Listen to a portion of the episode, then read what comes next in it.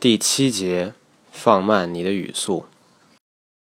回头再看的时候，我发现自己和其他许多人一样，犯了很多低级错误，比如曾经竟然以为说得快就是说的流利。稍加观察，稍加思考，就应该知道，其实快和流利根本不是一回事儿。事实上，很多中国学生都在抱怨正常速度的英文。太快听不懂的同时，他们自己讲英文的时候却比老外快很多。这并不是一个很容易观察清楚，也不是一个很容易能够说清楚的现象。人们往往混淆因果。听外语的时候，其实并不是因为人家说的太快，所以我才听不懂，而是因为我听不懂，所以才觉得人家说的太快。例如，你听到的某句话里有个你并不认识的单词，比如 idiosyncratic。当时你听到的是一串组合起来之后并不知道是什么意思的音节，于是你的大脑就会不由自主地去思索，哪怕是猜测，那到底是什么？这是需要时间精力的，哪怕是以毫秒为单位。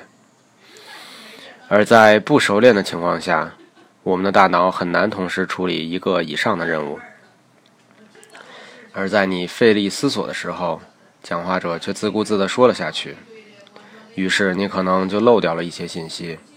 你当然觉得人家说的太快了。搞清楚这个因果关系其实很重要，因为这是很多人讲不好英文的重要原因之一。正是因为搞错了这个因果关系。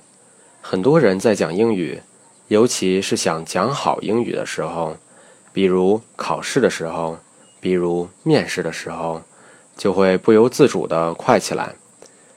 不仅快，还快得过分，最后可能会快到老外都听不懂的地步。就算没有这个因素，中国人讲英语还是会不由自主地更快。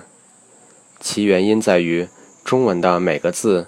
都是一个声母加上一个韵母构成的，而中文的韵母是不分长短的，英文则不同。元音不仅有长短之分，还有单双不同。另外还有一个短元音比别的短元音稍微长一点，比长元音稍微短一点。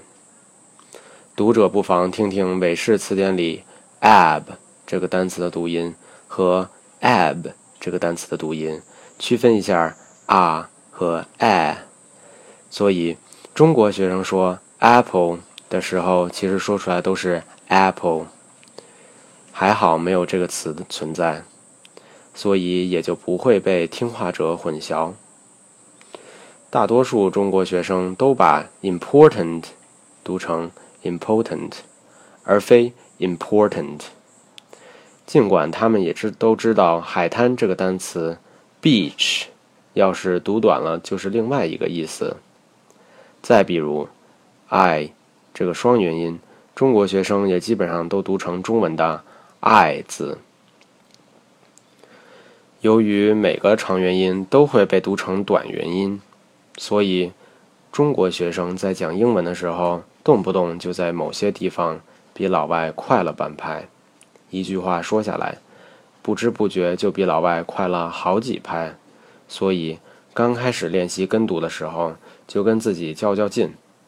一方面要克服自己想快一点的欲望，另一方面还要刻意防止自己一不留神的快起来。元音该长的时候就要长，而双元音就要尽量饱满。